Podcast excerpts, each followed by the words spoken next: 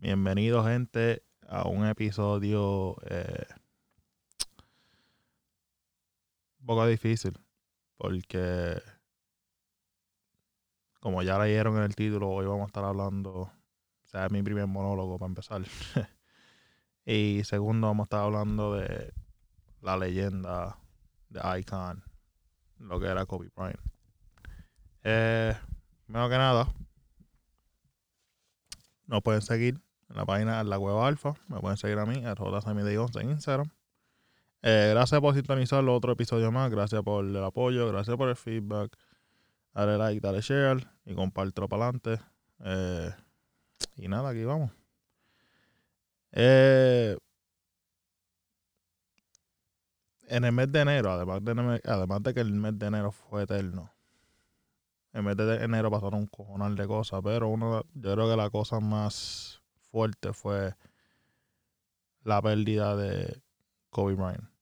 Eh, Kobe Bryant, además de una leyenda en la cancha, fue una leyenda, fue una leyenda mucho más grande fuera de la cancha. Eh, Kobe Bryant era un jugador que fue uno de los primeros jugadores que salió de high school a la NBA de St. Marian High School en Filadelfia, creo que era, a los 17 años de edad. Para ese tiempo, 17 años de edad, en la NBA no se escuchaba. O sea, Kobe no podía ni firmar su primer contrato. O sea, sus padres tuvieron que firmar su primer contrato, porque Kobe no, estaba, Kobe no era ni legal para poder firmar. Eh, así de joven era la leyenda pasó 20 años jugando con los, con los Lakers de Los Ángeles. Y lo más cabrón es cuando Kobe llega a la liga. O sea, todo mundo piensa que todo mundo se lo olvida los primeros años de Kobe. El primer año de Kobe fue horrible. Horrible en cuestión de como que él mismo lo dijo personalmente. Como que fue maybe uno de los años más fuertes de su vida porque Kobe, cuando estaba en high school, era una superestrella. Y ahora el llega por los Lakers, que tiene Shaquille O'Neal y tiene otros jugadores, uh, Nick Van Exel, y no me acuerdo otros nombres ahora mismo. Pero la cosa es que Kobe era el come banco. Y está cabrón pensar ahora que Kobe Bryant comía banco, pero Kobe Bryant comía banco con cojones con los Lakers. Eh, si no fuesen por injuries en el equipo, en una entrevista que, la última entrevista que Kobe hizo en un podcast con, en podcast de Matt Barnes y Steven Jackson o Smoke, él mismo dijo que sabrá Dios hasta cuándo yo he estado comiendo banco. Porque la vez que los jugadores, o vieron los jugadores que los jugadores que estaban lastimados, que van a frente de él, cuando se lastiman, fuerzan el coach a que puñeta, tengo que poner a Kobe porque no me queda de otra. Y ahí fue que Kobe, si no me equivoco, tuvo de 8 a 10 doble dobles corridos y de ese momento adelante Kobe fue el que empezó el juego. Esa era el shooting guard de, de los Lakers por los próximos 20 años. Eh, Kobe ganó 5 anillos. Aún está esa conversación de que Shaq lo cargó. Las estadísticas dicen otras cosas. Porque nunca entendí por qué la gente dice Shaq cargó a Kobe. Shaq era un animal. O sea, Shaq era una bestia para esos tiempos. Pero usted mira las estadísticas de Kobe. Kobe no era ningún pendejo. Y la gente como quiera decían, ah, que, que Shaq cargó a Kobe, Shaq cargó a Kobe, Shaq cargó a Kobe. Y cuando Shaq se va de los Lakers, que lo cambian para Miami, ahí pues es el momento de Kobe de enseñar, ok, yo voy a enseñarle a todos ustedes que verdaderamente el caballo de los dos era yo.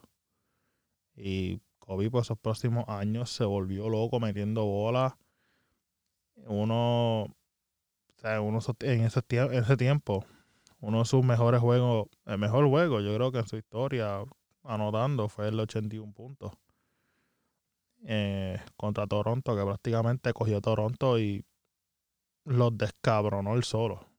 Y una de las cosas que más me sorprendió ese juego fue que Kobe nunca boconeó. Kobe nunca habló. Kobe nunca se las echó en ese juego. Es lo que estaba haciendo, metiendo la bola a todo el mundo ahí. No importa quién tú le ponías a guardiar, y él le iba a meter la bola ese día.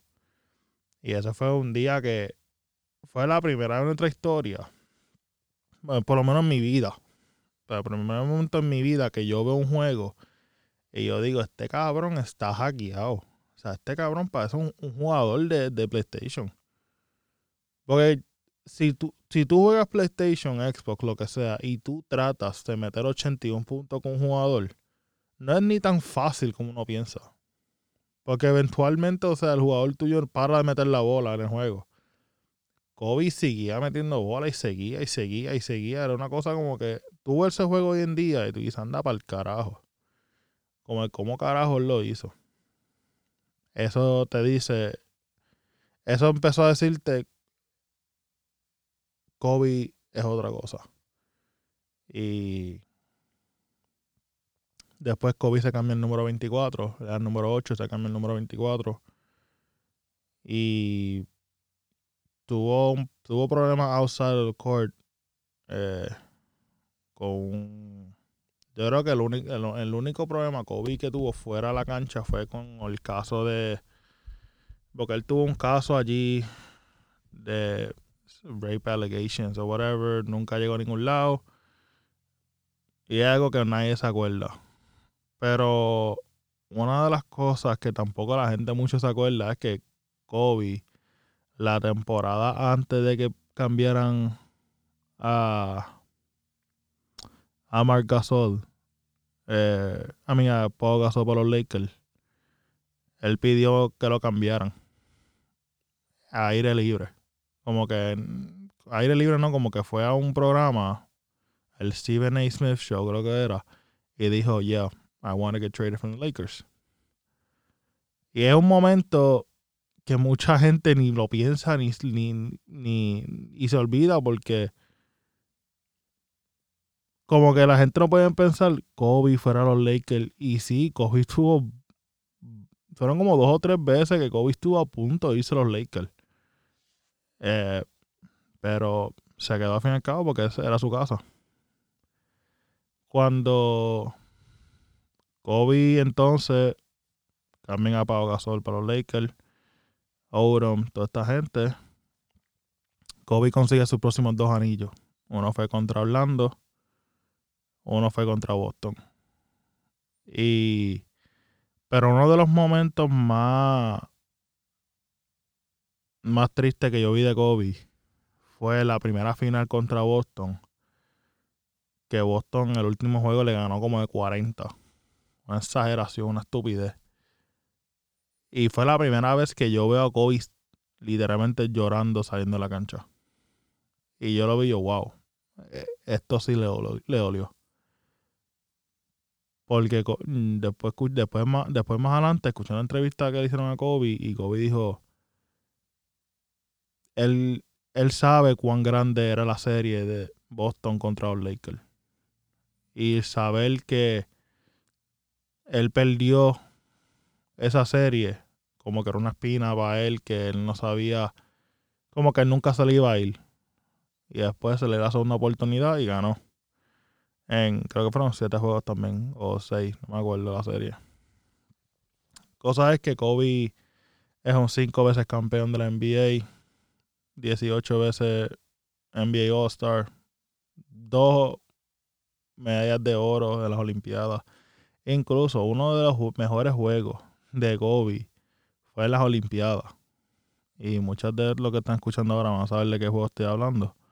Es el juego de la final contra España. Para ese equipo de España, España tenía el trabuco, pero un trabuco cabrón. Era el mejor equipo, yo creo que el mejor equipo de España en la historia de ellos. O sea, los dos hermanos Gasol, eh, Juan Carlos Navarro, Sergio Yul, eh, Rudy, eh, Rudy Fernández, Ricky Rubio. O sea, era un trabuco cabrón. Y se fueron a los palos con USA. Y en los últimos minutos, Kobe Bryant, como siempre, cogió la bola, le dijo a todo el mundo, sáquense para el carajo. Y literalmente le ganó el juego a USA. Y uno de sus momentos most iconic fue el triple con Fabi Vale, que él mira las gradas y él hace el gesto como que no hablen. Y ahí tú sabías la grandeza que era Kobe Bryant. O sea, Kobe Bryant era una persona que la gente no lo quiere aceptar, pero fue, la, fue nuestro Jordan. Y una de las cosas que me molesta es que cuando hablamos de los mejores jugadores en la historia, no hablamos tanto de Kobe. Cuando Kobe, pendejamente, para mí, o sea, fue mucho mejor que otros jugadores que dicen en esa lista. O sea, Kobe tenía un instinto asesino cabrón. Metía la bola de donde sea. O sea, podía penetrar, te metía el don, o sea, te la donkeaba. Eh, tenía la jumpa corta, o sea, eso era lo mejor que hacía. Tenía el triple, te metía el tiro libre, metía el fade away, te posteaba. O sea, ¿qué Kobe no hacía? Defensivamente era uno, o sea, defensivamente cogía el mejor jugador del otro equipo y lo guardiaba todo el juego o todo, todo el tiempo que Kobe estaba en cancha y el otro jugador estaba, Kobe lo guardiaba. O sea, no importaba quién fuera.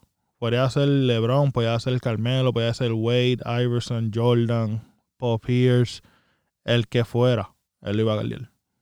Y lo guardiaba todo el jodido juego la cual hoy en día en la NBA no se ve. O sea, es bien raro ver el mejor jugador del equipo que el, el otro mejor jugador de ellos. Porque muchos jugadores hoy en día no quieren gastar esa energía defensivamente. Porque quieren guardar esa energía para la ofensiva. Pero Kobe no. Kobe cogía y galdeaba el mejor jugador toda la santa noche. Y la cosa es que el otro jugador no le metía bola. Y, o sea, para mí, mucha gente dice, ah, Kobe no es, Kobe no le pasa a Jordan. El y tú te pones a pensarlo, Kobe era igual o mejor que Jordan. O sea, y yo sé que mucha gente va a escuchar esto y van a diferir, pero es la verdad. Y es mi opinión. Yo he vivido de, yo he vivido de Jordan y toda la cosa, pero había algo en Kobe que tú como que el factor intimidante. El factor de este cabrón tan pronto la chicharra suene y zumban la bola al aire, este cabrón está buscando arrancarte el corazón. Y Kobe lo hacía noche tras noche tras noche, 82 juegos por 20 años. Y eso describe lo que es Kobe. Y una de las cosas, lo más cabrón es la frase más, la frase. Yo creo que, yo creo que esta frase nadie pensó que iba a ser algo tan grande. O lo grande que ha sido. Yo me acuerdo haber escuchado la frase, la primera, esta frase, la primera vez que yo la escuché fue un anuncio de Kobe de Nike que salió Kanye West. Y mucha gente sabe la frase, pero lo voy a decir, es Mamba Mentality. Y yo me acuerdo cuando salió Mamba Mentality, la gente como que, ¿qué carajo significa Mamba Mentality? Y cuando, cuando, como que cuando yo me acuerdo que Nike cogió esa frase y le dio un, le dio un marketing tan y tan cabrón. Y no solo eso, sino que Kobe también como que enseñó al mundo qué significa esa frase. Y yo creo que Mamba Mentality es una frase que durará por el resto de nuestras vidas. Porque es una frase, a la misma vez, se escucha boba, pero when you know the meaning, es super powerful es levantarte y dar lo mejor de ti todos los días. Levantarte y, buscar la mejor versión de ti. Y si, no, y, si, y si hoy te levantaste y no es tu mejor versión, ve y busca esa mejor versión. Lucha por la mejor versión. Trabaja por esa mejor versión. Eh, en sí, just como que don't be a lazy ass and don't be this person que just waiting shit to happen. Go do it, go find it, go fight for it. Pretty much that's a mama mentality. Y es una frase que yo creo que quedará con nosotros en el resto de nuestras vidas. Eh, otra cosa de Kobe es que Kobe, esto mucha gente lo saben, pero para los que no saben, Kobe es el único jugador en la historia de la NBA en la historia del baloncesto entero, yo creo, que tiene un Oscar. O sea, Kobe lleva más que tres años retirado. Lleva más que tres años retirado. Y este tipo hizo tres libros. Ganó un Oscar. Y montó una academia. No una academia solamente que. Sea, no es una academia solamente que.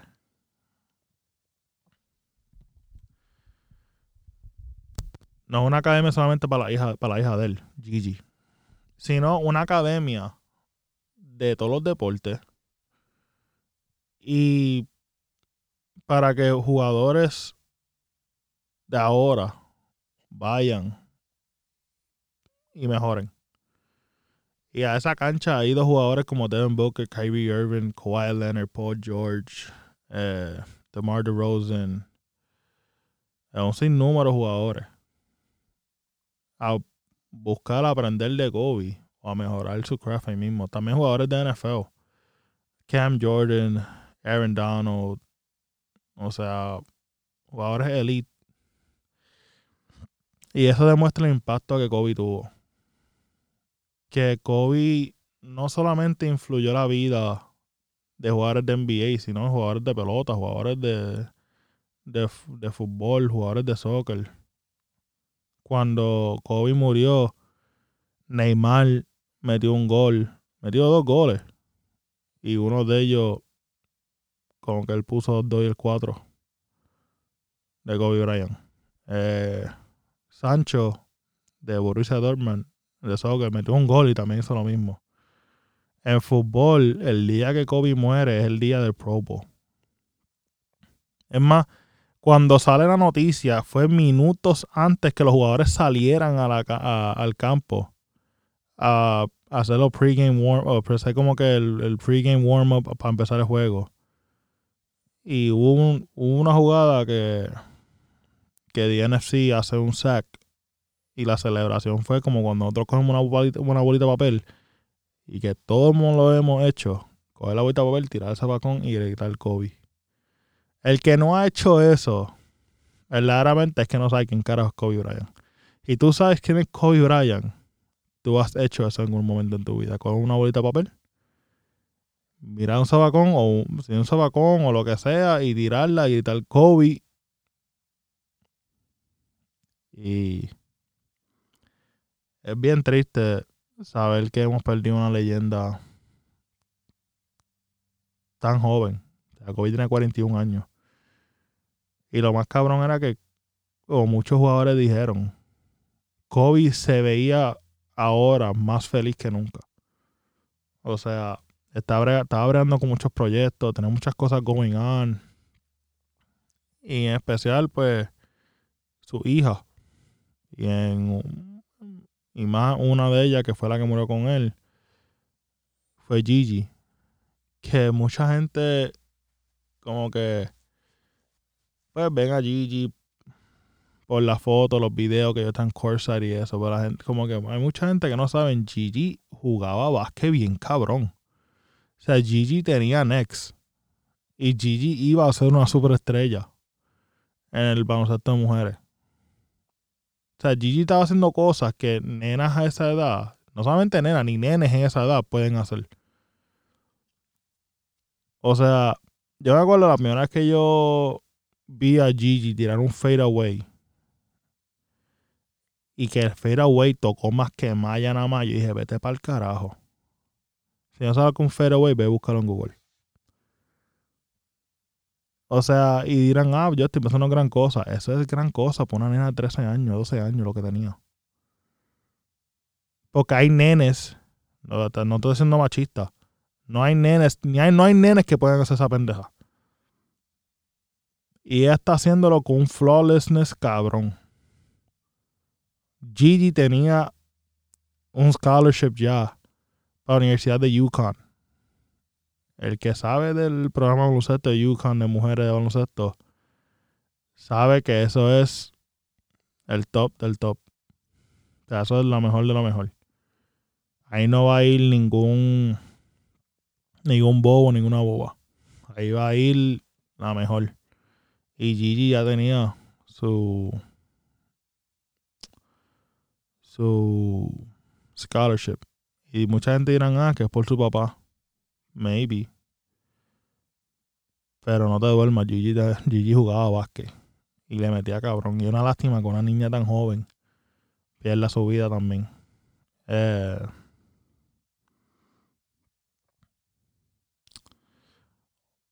los momentos más iconic para mí de Kobe. Yo creo que si tengo que dar un top 5,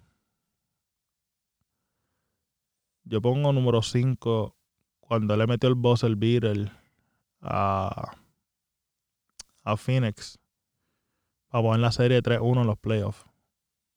Que es, la, el famous footage que él coge la bola de un lado de la cancha, baja, coge, o sea, driblea para el lado derecho y se eleva, fade away y mete la bola. Mm, yo creo eh, pongo número 4. El juego que él tuvo en el Madison Square Garden, donde metió 50 y pico, creo que fue 55, creo que fue. Eso fue un momento como que, damn, este cabrón. O sea, ese día Kobe las tenía todas. Número 3, claramente es el juego 81. Número 2, yo diría que fue el juego de USA contra España. Yo creo que el mejor momento, el most iconic momento de Kobe fue su último juego. O sea, cuando Shaq lo reta a él, ah, mete 50, tu último juego. Y Kobe cogió y metió 60. Es verdad, Kobe tiró todo. Pero mucha gente, mucha gente no. Mucha gente no ven no vi, como que vieron, tuve la estadística y dice, diablo, Kobe tiró un cojonal. Pero en ese juego, como que el equipo de él no lo ayudó para nada.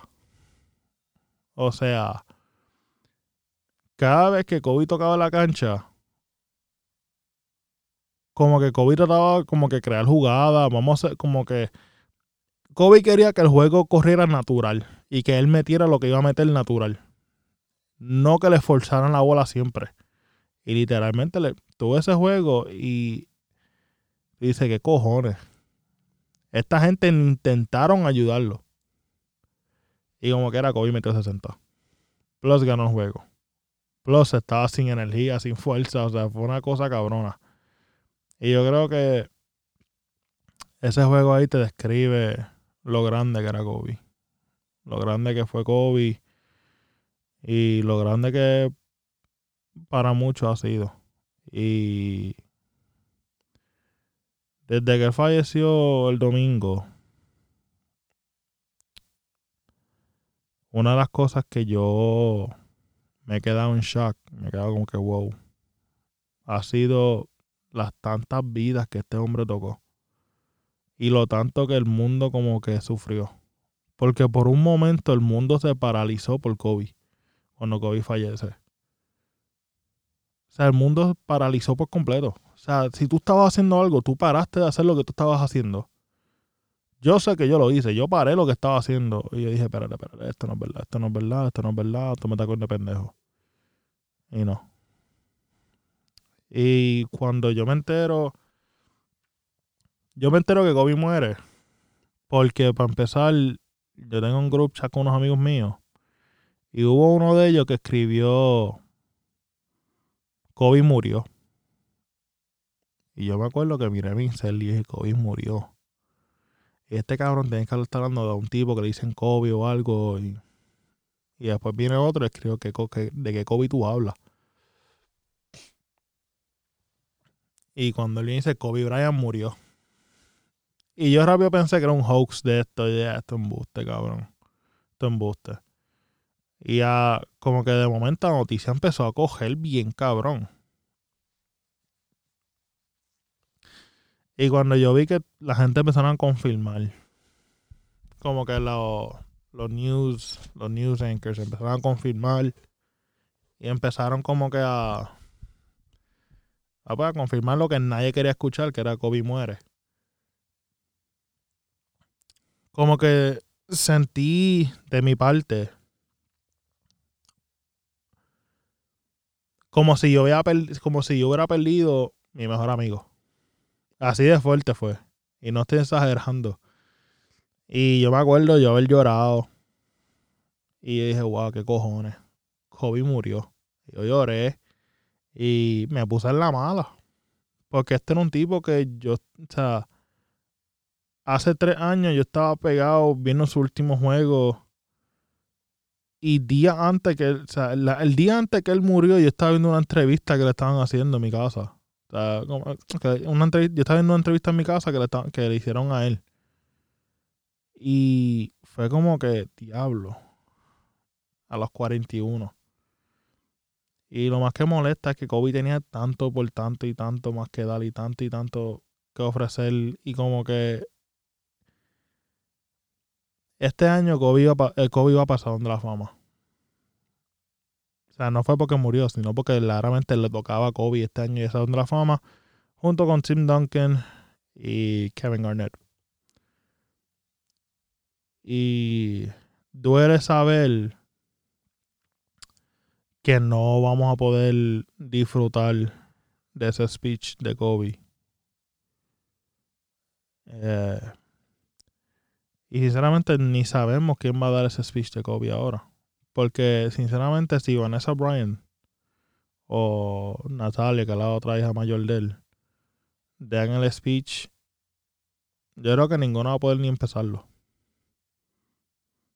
Y si lo dan, yo veo a todo el mundo llorando. Pero atacado llorando. Porque sinceramente, ese speech de Hall of Fame es en la mayoría de los speeches salen historias y cuentos que mucha gente no saben. Y era, o sea, yo iba a ser interesante ver, escucharle a Kobe, quién fue los más que impactaron su carrera y sus mejores momentos y todas esas cosas. Y otra cosa que no vamos a, no vamos a poder disfrutar de la reacción de Kobe es cuando en el Staples Center ponga su estatua. Que en la cual yo pienso que ahora la estatua de Kobe debe ser una estatua con él, con la hija. No solamente Kobe. Porque yo creo que si vas a no, no se puede montar una estatua por montarla. Hay que montar una estatua. Si vas a montar una estatua de Kobe, tiene que ser una estatua que verdaderamente impacte, que la gente lo vean y se acuerden. Yo creo que si a esta altura es mejor poner la estatua junto con Gigi. Y no vamos a poder disfrutar ese momento, ver la cara de Kobe, reaccionar a esa estatua y en verdad está cabrón. Está cabrón que perdimos una leyenda y un icon tan temprano. Y a todos esos fanáticos de Kobe, por esa otra pendeja, los fanáticos de Kobe son, son yo creo que los más leales del mundo. Porque no importa si el equipo de los Lakers estaba en primer lugar, como si estaban último o primer pick del draft. Ellos siempre apoyaban a Kobe, siempre llenaban la cancha. Y siempre. Y siempre cuando salía el argumento o la discusión de Kobe versus LeBron, los fanáticos de Kobe iban pico a pico, pico a pico con los de LeBron. Y si el fanático de Kobe no tenía una puñeta más que decir, siempre terminaban esto porque siempre, siempre no, nunca faltaba. Kobe tiene cinco cuando tiene LeBron. Siempre. Pero yo creo que después de esto, yo creo que debemos dejar ese argumento ya de quién era mejor Kobe o LeBron. Porque sinceramente mucha gente no pudieron disfrutarse la grandeza de Kobe ni LeBron uno en contra del otro porque estaban tan estaban tan ciegos mirando la otra batalla que era quién era mejor de los dos. Cuando verdaderamente nosotros tuvimos la oportunidad de ver dos de los mejores jugadores en la historia del baloncesto ir en contra, uno contra el otro en su prime. Yo por lo menos me los disfruté. Yo soy fanático de Wade. Yo me puedo disfrutar de esos de LeBron contra Kobe porque verdaderamente era una batalla eterna. Y ver Kobe postearse, en el, abajo en el poste y driblar una vez, irse para la izquierda y zumbar el fade away. Eso era una cosa preciosa. O sea, cada vez que Kobe tiraba el fade away era algo. Saca una foto y ponle un frame y márcala. Así de cabrón estaba. Y así de precioso era esa, ese tiro. Pero al fin del día hay que seguir. Y como mucha gente famous que conocen a Kobe han dicho, lo más que Kobe quisiera es que en estos momentos que todo el mundo siga su vida. Todo el mundo siga luchando, siga buscando lo mejor de ti, siga buscando la mejor versión de ti. Y always had that Mamba mentality. Eh, Kobe murió, pero nunca será olvidado, claramente. Y en verdad fue fuerte, mi gente. Fue fuerte esto. Va a ser fuerte superar esto. Pero Kobe por siempre será una leyenda. Siempre, por siempre será el GOAT. Y no, no tengo más nada que decir porque sinceramente es bien difícil hablar de este tema. Porque Kobe era uno de mis jugadores favoritos. So, gracias por escuchar este podcast. Gracias por escuchar mi monólogo. Eh, espero que lo hayan disfrutado. Encontrar un poco de closure en el podcast. Saben dónde seguir el podcast, a la cueva alfa. Me pueden conseguir al JCMI11 en mi Instagram. Y atributo a Kobe. Voy a dejar el último 24 segundos de silencio. Y nada, mi gente. Se les quiere, se les aprecia. Gracias por sintonizar. Nos vemos en el próximo episodio.